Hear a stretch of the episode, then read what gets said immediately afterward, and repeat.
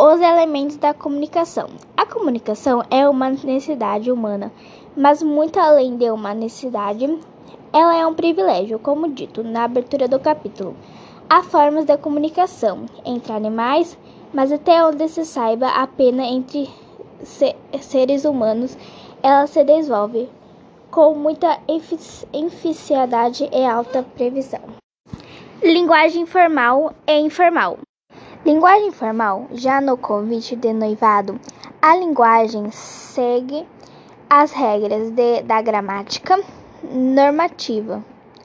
Nesse caso, trata-se de linguagem formal. Mensagem para você. Há ainda muitos outros tipos de cartas, além das pessoais, como a escrita para se fazer uma reclamação formal, a enviada para um jornal ou uma revista, etc. Estrutura das palavras. Radical é a parte fundamental das palavras, que contém seu sentido básico. Por isso, todas as palavras relacionadas ao doce têm o mesmo radical, D ou C. Porque todas carregam o mesmo sentido.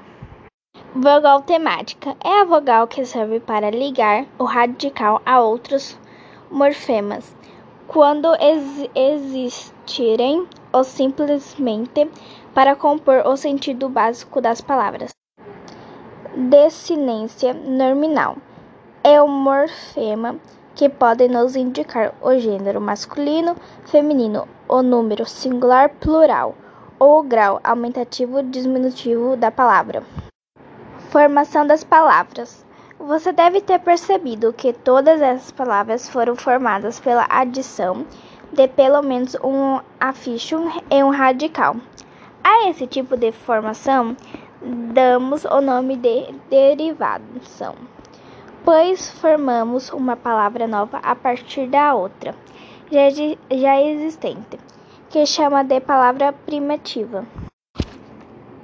Texto expositivo. Durante a leitura do texto sobre a história da língua portuguesa, descobrimos que nossa língua teve origem há mais de dois mil anos e que sofreu influências de várias outras línguas, por meio de invasões, guerras, encontros e descontros de muitos povos ao longo desse tempo todo até chegar à forma atual usada até hoje. Verbete de dicionário. Longo dos primeiros anos da escola, entramos em contato com um importante recurso para aprendermos o significado das palavras, o dicionário. Aos poucos vamos nos familiarizando com esses instrumentos, aprendendo e os vocabulários são dispostos em ordem alfabética, o que é a facilidade a localização deles já são muitos que ele apresenta. Os vários significados que uma mesma palavra pode ter, e vamos percebê-la que há uma infinidade de outras informações disponíveis para quem deseja compreender e afundar uma, uma língua. Substantivos. Substantivo próprio. Nomeia o único indivíduo dentro de um conjunto. Ex exemplos: Paula, Rio de Janeiro, Portugal. Substantivo comum nomeia qualquer indivíduo que faça parte de um conjunto de mesma, de mesma es, espécie. Exemplos: estudante, pássaro, carro. Substantivo coletivo, mesmo estando no singular, nomeia um conjunto de elementos. Exemplos: exame, elenco, bando. Substantivo concreto. Nomeia o ser que existe, independente de outro ser. Exemplo: mesa, escola, fada. Substantivo abstrato. Nomeia ações ou qualidades que existem e que dependem de um ser para existir. Exemplos: inteligência, beleza, amor, demolitação. Estudo semântico das palavras. Denotação, contonação.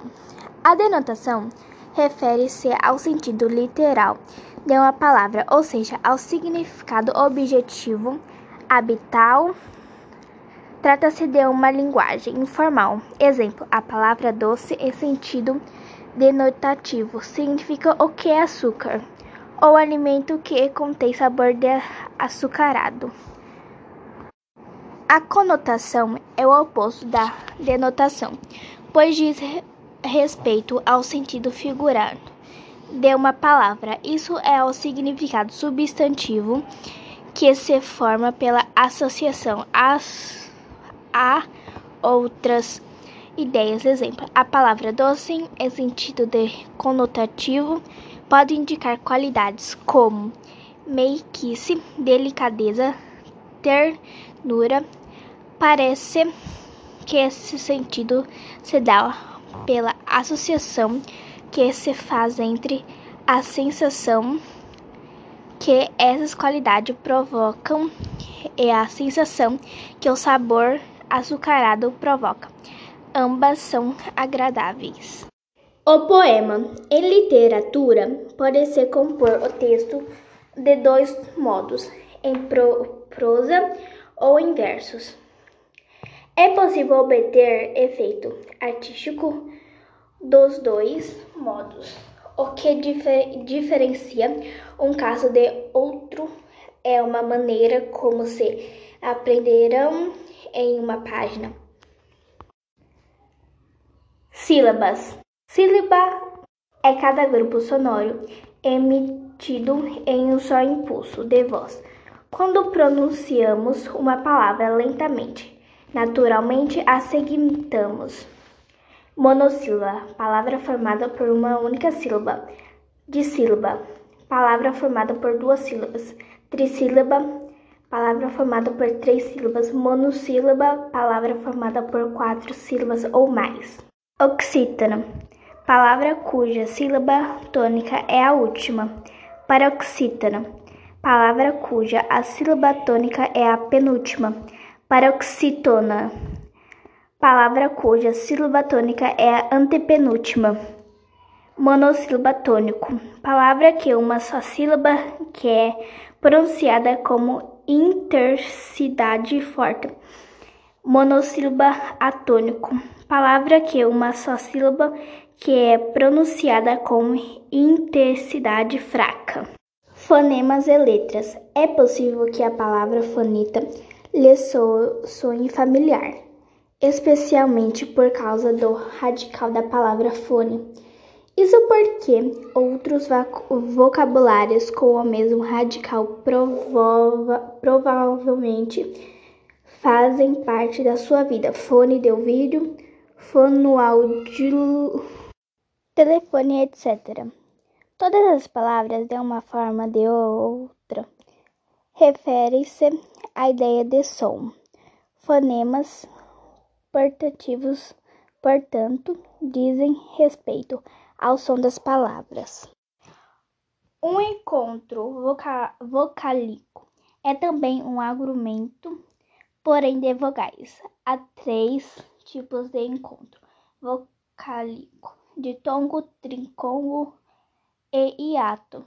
Para compreendê-los, é importante entender a notação de semivogal, que é um fonema, e ou o, pronunciada do, com intensidade fraca. Encaixa, por exemplo, o fonema correspondente. A letra I é mais brindo do que sem saída na primeira palavra. Portanto, temos a semivogal i.